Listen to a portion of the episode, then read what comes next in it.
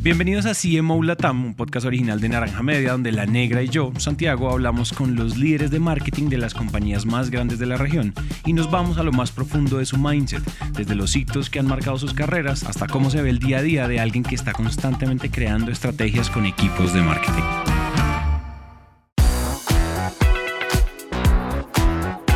En esta ocasión hablamos con Rogelio Mendoza, Senior Regional Marketing Manager de Dynatrace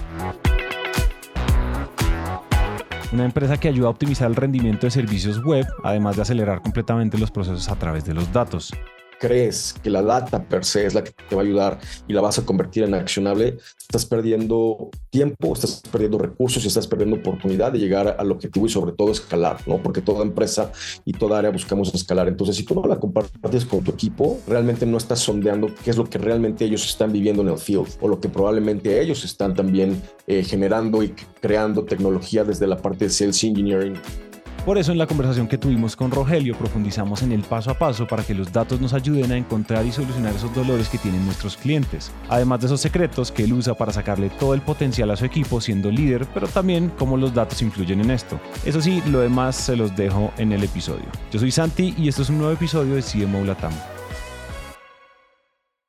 Me gustaría que me, que me contaras un poco por las empresas en las que has trabajado. Cuéntame un poco cuáles son esas lecciones que te has llevado, que te hayan dejado tus anteriores, tus anteriores roles en diferentes empresas. Cuéntame un poco cuáles son esas que tú sigues, o sea, que tú sigues desenfundando cada, cada rato en tu, en, tu, en tu día a día.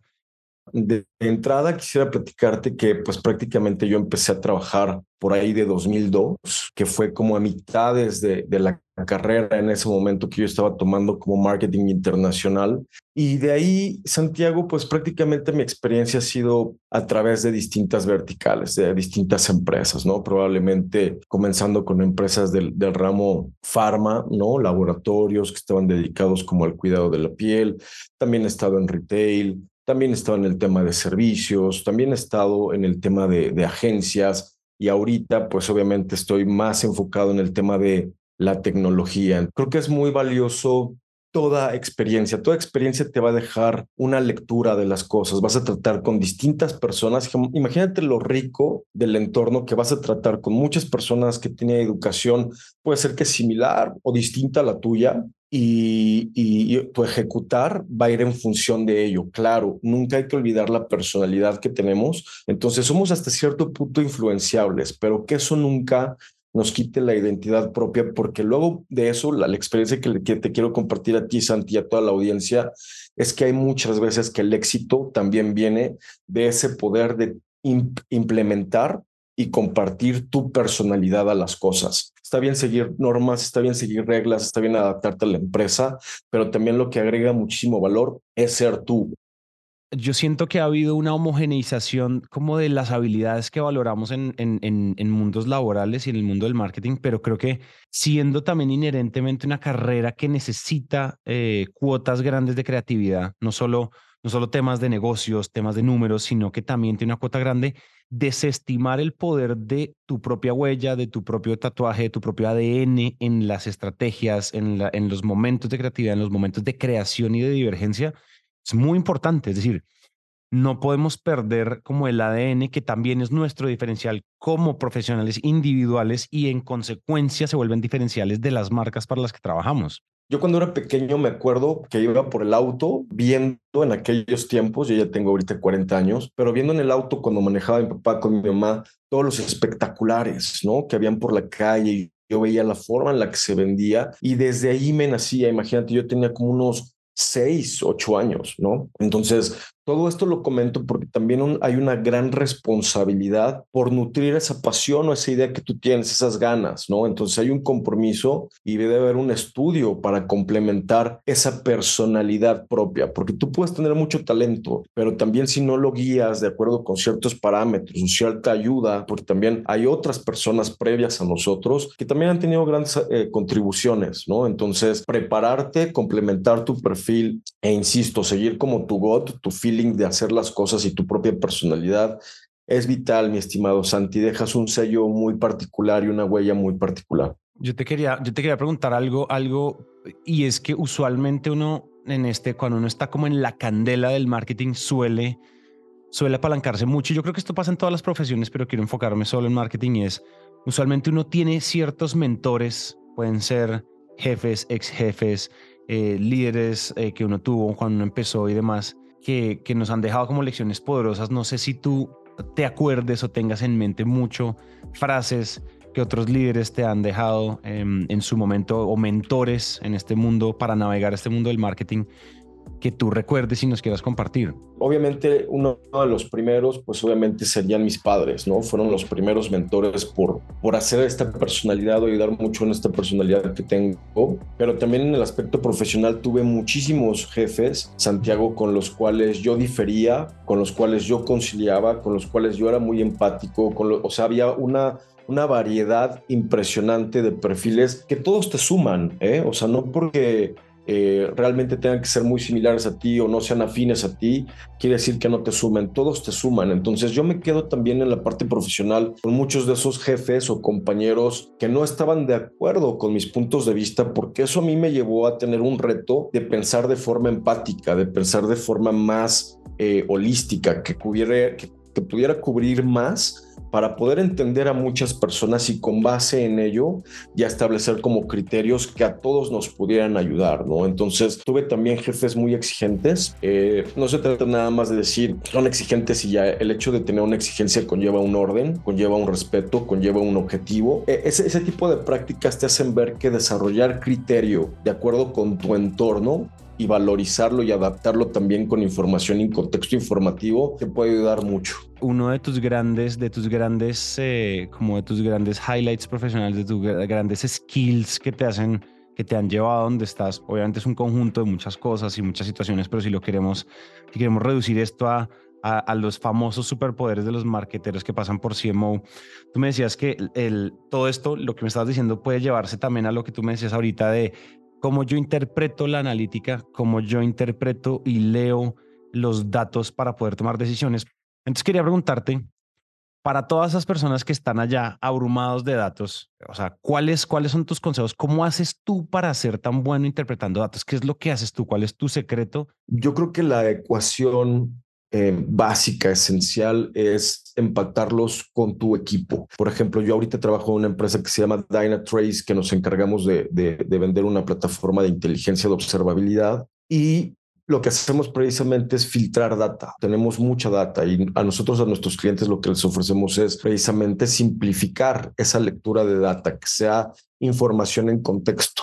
Yo tengo alrededor de, cuatro a seis herramientas que me dan analítica, pero como tú bien dices, no es la analítica per se lo que me va a dar el rumbo. El hecho de que yo empate esa analítica con lo que están viviendo eh, mis compañeros, mis equipos, cómo lo están viendo allá afuera, cómo lo aterrizan con clientes, cómo lo aterrizan con, con ingenieros, cómo lo aterrizan con empresas, cómo lo aterrizan dentro de su trabajo mismo, te dan esa pauta y ese contexto para que tú entiendas mejor esa data, la interpretes mejor y la apliques mejor. Oye, cuando tú dices ahondemos un poco en, ahondemos un poco de nuevo en, elaboremos como en el, en el método detrás de cotejarlo con tu equipo, ¿sí? O sea, cuando haces eso, de pronto no sé si tienes, de pronto esto podría funcionar, esta explicación podría tener más sentido, o no es que no tenga sentido, sino podríamos ahondar más con de pronto una anécdota de algo que esté sucediendo, por ejemplo, actualmente, y entender esos dos grandes pasos, ¿no? O sea, got datos y también como tenerlo frenteado al equipo. Mira, por ejemplo, nosotros tenemos una herramienta que a mí me puede dar esa posibilidad de ver qué elementos tiene, eh, por decir algo, un cliente nuestro y nos puede decir qué soluciones tiene de nuestro lado. Eh, también podemos hacer como análisis de mercado donde podamos ver las empresas dónde están invirtiendo, Santi, ¿no? Porque nuestra labor es solucionarles problemáticas que existen actualmente, ¿no? Entonces, lo que hacemos nosotros internamente, o al menos yo comandando la, la región de, de marketing, tomo esos datos, ¿no? Los reviso, veo realmente qué es lo que le estamos dando a las empresas y al mismo tiempo también empato las empresas que están haciendo. Por ejemplo, Santi, a mí me sirve mucho saber qué están comprando, qué software están comprando, ¿no? ¿Qué tipo de nubes? Comprando, qué tanto lo están utilizando. Entonces, obviamente ahí lo que yo hago es ver, ¿no? Y empatar toda esa analítica, voltear con mis equipos y decirle, oye, realmente esto es lo que estás viendo tú en el campo, ¿no? O a nuestros ingenieros, oye, realmente es lo que tú estás viendo en las pruebas de concepto con los prospectos o los clientes. Y ya una vez que hago todo ese match informativo, yo regreso, ¿no? A las arcas o a la trinchera de marketing, hago como toda esa poción, ¿no? Veo qué sirve, qué no sirve, qué ayuda, qué no ayuda, cómo puede ayudar, ¿no? Complemento con los estudios que he tenido y de acuerdo con eso tomamos toma de decisiones. ¿Cuáles has visto tú hasta, o sea, según tu experiencia, según, no sé, hablando con colegas, viendo en otras empresas, que suelen ser los errores al momento de salir a interpretar data y volverla estrategia? Sin duda alguna. Y eso tiene que ver con la respuesta anterior, no compartirla con el equipo, ¿no? Si tú como, mar como marketing crees que la data per se es la que te va a ayudar y la vas a convertir en accionable, estás perdiendo tiempo, estás perdiendo recursos y estás perdiendo oportunidad de llegar al objetivo y sobre todo escalar, ¿no? Porque toda empresa y toda área buscamos escalar. Entonces, si tú no la compartes con tu equipo, ¿no? Realmente no estás sondeando qué es lo que realmente ellos están viviendo en el field, ¿no?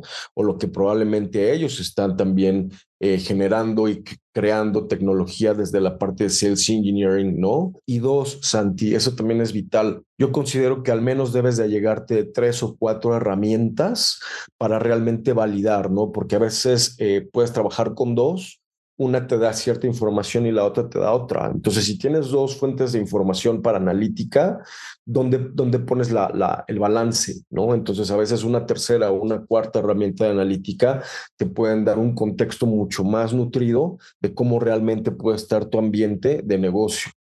Salió el reporte de HubSpot del State of Sales, el estado de las ventas en España y Latinoamérica más inteligencia artificial. Y ahorita tú estabas hablando de eso, de tener herramientas para poder hacer, para poder hacer lectura, cierto procesamiento, lectura y después bajar eso a, táctica de estrategia.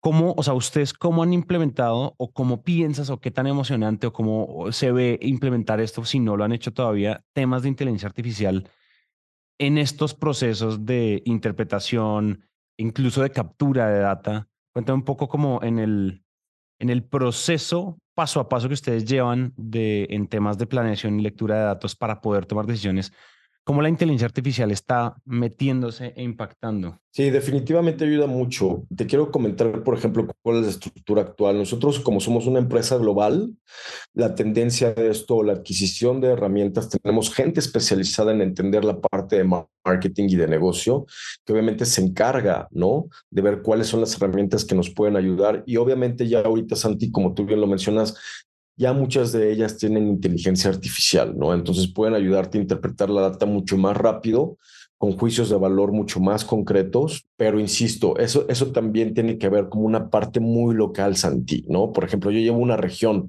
se determina norte de Latinoamérica, entonces a veces es muy diferente y diametralmente diferente cómo ocupan, cómo debemos ocupar la data para aplicarla en República Dominicana a cómo aplicarla en Colombia y cómo en México y cómo en Guatemala, ¿no? Entonces, sí sirve, pero no hay que olvidarse nunca de los equipos locales y de la cultura local. Yo creo que esos equipos locales son los que le meten mano a estas, a, a, a, estos, a estas temas, a estas herramientas de, de, inteligencia artificial. Sí, es decir, no podemos no, no, podemos dejar que la decisión se tome sin la sensibilidad local de la estrategia, de la cultura en la que estamos vendiendo, del tipo de tomadores de decisión. Entonces creo que igual es, por ejemplo, yo tengo, tengo aquí el, el, el reporte abierto de ellos y decía como es, o sea, es importante la, dice, hay una pregunta que dice cómo ha impactado las herramientas de inteligencia artificial en su capacidad para vender y literal es algo así como 42% más 37%, eso suma como un 70 y algo así, casi 80% han dicho que ha impactado altamente el uso de inteligencia artificial para aumentar las ventas y el alcance de la marca. Y fíjate que es, o sea, cuando, cuando elaboran un poco más en este reporte habla de, de la simbiosis entre la intuición, tú lo hablabas ahorita, Rogelio, y es el gut, la tripa del vendedor, del marquetero, más inteligencia artificial. La inteligencia artificial no está la típica de esta discusión de qué tanto nos va a reemplazar. Yo creo que sí va, va a quitar muchos trabajos, pero para marketing y ventas yo creo que es un arma es un arma de, de, prospección masiva, de inteligencia masiva, de procesamiento de datos masiva. Pero nosotros como seres humanos yo creo que también tenemos ese compromiso de acompañar esa inteligencia artificial. Te voy a poner un ejemplo. Tú y yo ahorita, ¿no? Si ponemos en chat GPT, este, escríbeme un párrafo de cómo hablar acerca del marketing. Te puede dar un muy buen ensayo, ¿no? Pero yo creo que también nosotros como seres humanos tenemos ese compromiso, ¿no? De realmente aprender, ¿no? También como lo está haciendo la inteligencia artificial, empatarlo con nuestro propio conocimiento. Entonces probablemente también son áreas de oportunidad de nosotros los seres humanos de cómo utilizar la inteligencia artificial porque puede quitarnos mucho talento si realmente dejamos que nos desplace. Entonces yo creo que siempre es un área de oportunidad, ¿no? Puede venir la inteligencia artificial, pero nosotros como humanos, ¿cómo nos vamos a sobreponer o cómo la vamos a complementar, ¿no? Tienes toda la razón y son capas, son capas, son capas sobre capas. Es decir, creo que la, como la inteligencia artificial, y justo mira, justo estaba viendo aquí en el reporte como decían como usted dejó, eh, en el de HubSpot decía, usted dejó de hacer tareas o complementó las tareas en sus temas de marketing y ventas, ¿cierto? Y todo el mundo responde, el, dato es enorme, el 79% responde que complementó actividades, no reemplazó, no reemplazó labores. Entonces fíjate que es, es, lo que, es exactamente lo que tú estás diciendo, es cómo nosotros hacemos esta simbiosis hiperefectiva, productiva, proactiva de hacer mejor nuestro trabajo para ahorrarnos tiempo en cosas, pero no necesariamente tenemos que dejarlas de hacer, porque todavía esa sensibilidad del talento es, es lo que también nos da el edge, ¿no? Como un poco el, esa ventaja sobre, sobre la competencia, sobre la competencia de más. Incluso mira, mira como incluso relacionamiento con clientes, por ejemplo. Esa era, esa era la parte que te, está, que te, que te estaba citando ahorita no es como que, ah, ahora tengo un chatbot eh, integrado con la API de OpenAI y entonces yo ya no tengo que hacer Key Account Management. Correcto, sí. Te quiero compartir también otra anécdota. Yo estudié en el MIT eh, precisamente temas de, de, de, marketing digital y toda la analítica, ¿no? Entonces, en un módulo teníamos que entregar un reporte como un proyecto en equipo donde tenemos una herramienta precisamente que estaba impulsada por inteligencia artificial que nos pudiera ayudar ¿no? a crear una campaña. Pero el 60% de los que estábamos tomando los estudios decidimos utilizarla, pero complementar la parte final con nuestra propia experiencia y adoptar todo lo nutrido, ¿no? Que habíamos logrado trabajar en equipo, es decir, la experiencia que teníamos entre todos, y así fue donde terminamos nuestro proyecto final, ¿no? Entonces, un 60 de gente que sí utiliza la inteligencia artificial, pero que también terminó complementándose con seres humanos y experiencia previa, y el otro 40 que solo utilizó la herramienta de inteligencia artificial, también te habla, ¿no? De que habemos todavía muchos que, claro, confiamos en la inteligencia artificial, pero como bien comentabas, la utilizamos como un complemento y si en algún momento dado nos empieza a rebasar, ver de qué forma eh, abrazarla, ¿no? Sí, abrazarla y no, y no, y no luchar contra ella, 100%. Es muy bacano. Quiero, quiero dar un salto hacia, hacia nuestro gran siguiente tema, eh, pero no sin antes cerrar, como oigan, si alguien, y si tú, Rogelio, quieren leer este reporte que, pues, con de los, de los, como los datos que les he estado eh, contando ahorita y que te he estado contando ahorita, el reporte de HubSpot del estado de las ventas más inteligencia artificial en Latinoamérica, que es un reporte brutal, es bárbaro, o sea, y para estar guiados en cómo está el mundo y hacia dónde va con todos estos temas de marketing, ventas, inteligencia artificial. El link, para que lo descarguen, el link se los vamos a dejar en la, en la descripción del, del episodio. Lo pueden descargar y estudiarlo. Está brutal, brutal, está muy, muy, muy, muy bueno. Es la primera vez que nos mencionan en, en, en CMO este tema de cómo puedo hacer lectura de escenarios en paralelo y por la tripa después tomar decisiones, pero ¿cuál es tu método, cuál es tu forma, cuál es tu, cuál es el truco detrás de, de leer escenarios más allá de la tripa? Porque la tripa evidentemente cada quien la va adquiriendo con la, con la, con la experiencia, pero ¿para qué nos sirve? ¿Cómo lo has hecho? Eh, ¿Cómo, ¿Cómo se hace bien esto? Porque usualmente lo que, una, lo que un líder de marketing está haciendo en realidad es cotejar escenarios, decidir, cotejar escenarios, decidir, cotejar escenarios, decidir. Cuéntanos un poquito de eso, cómo lo has hecho tú, cómo lo haces actualmente y de repente qué consejo se puede llevar la audiencia de esto. Claro, les voy a platicar algo a ti, a tu audiencia, que les va a ser de mucho valor y es un día a día que yo tengo, ¿no? Entonces, por ejemplo, mis áreas están conformadas de ventas, un área que, le llamamos ACE, que es de servicios, otra área que es de Sales Engineers, otra área que es de Customer Success Manager, otra área que es de Partners, otra área que es de Hyperscalers, que para nosotros son la nube. Entonces, si te fijas, van como varias áreas que cada una dentro de su gestión y dentro de su ejecución de día a día, obviamente todos generan analítica, todos tienen una visión eh, del negocio, a pesar de que está homologada, todos tienen como sus puntos muy particulares, ¿no? Entonces lo que hago es tener sesiones de forma periódica con estos equipos, ¿no? Para preguntar, oye, ¿tú qué estás viendo en campo? ¿No? ¿Realmente hace match esta información que nos da la analítica con lo que tú estás viendo con tus clientes? Es una, ¿no? Dos, oye, ¿realmente estás viendo en las tecnologías que se están comprando este tipo de software, que las están ocupando de esta manera? ¿Realmente esta es la nube que, es la, la predilecta por la franja corporativa o tú en campo estás viendo otra cosa, ¿no? Tú vas detectando esos buckets por trabajar y ahí es donde tú realmente como marketing te tienes que enfocar, ¿no? No es que los otros los dejes de lado, claro, ya tienes tus estrategias para mantenerlos latentes, ¿no? De hecho, hay una cuestión muy importante que es el ARR, ¿no? Que es el, el, ingreso anual recurrente. Y eso obviamente te lo dan tus clientes existentes, pero no puedes nunca perder de vista que necesitas crecer, ¿no? Entonces, ese growth, que son esos buckets vacíos, ¿no? O que, o que tienes que pintar de una forma distinta, son los que también tienes que, que tomar en cuenta con la analítica, con tus equipos, para llenarlos, llenarlos rápido, llenarlos bien, ¿no? De forma consistente, progresiva, llegando al objetivo y rebasarlo. Quiero preguntarte, en este momento tú tienes, si yo te pregunto, Rogelio, en este momento, ¿qué es lo que te está quitando el sueño, ya sea por lo emocionante o por el tamaño del reto en, en la empresa? ¿Tú qué dirías? O sea, ¿cuál es el gran reto que tiene ahorita? ¿Cierto? O sea, porque a veces quiero, y esto también porque lo hago, esta pregunta nos suele también humanizar un poco a los invitados y, y mostrarles que nuestros invitados tienen retos muy parecidos y día a día muy parecidos a nuestra audiencia y pues mostrarles que todos somos los mismos seres humanos dándole duro al marketing todos los días. Cuéntame un poco qué te está quitando el sueño ahorita, cuál es el gran reto que se viene. La alineación humana, Santi, esa nunca para, nunca se detiene. ¿no? La tecnología la puedes estudiar y entender y empatar, ¿no? Los, la metodología la puedes estudiar, la puedes entender y la puedes empatar. Pero la ideología y el corazón humano son muy difíciles, ¿no? Todos tenemos un background muy distinto, estudios muy distintos, experiencias muy distintas. Entonces, la alineación humana siempre va a ser la más complicada. Claro, como empresa tenemos muchos retos, ¿no? Crecer ¿no? Bajo métricas de Q over Q, year over year, eh, cómo está tu competencia, cómo estás en el share of market, cómo estás en el top of mind, qué tanto estás saliendo en LinkedIn, qué realmente estás haciendo como atribución, ¿no? Para la marca. Entonces, el crecimiento siempre va a ser un objetivo, ¿no?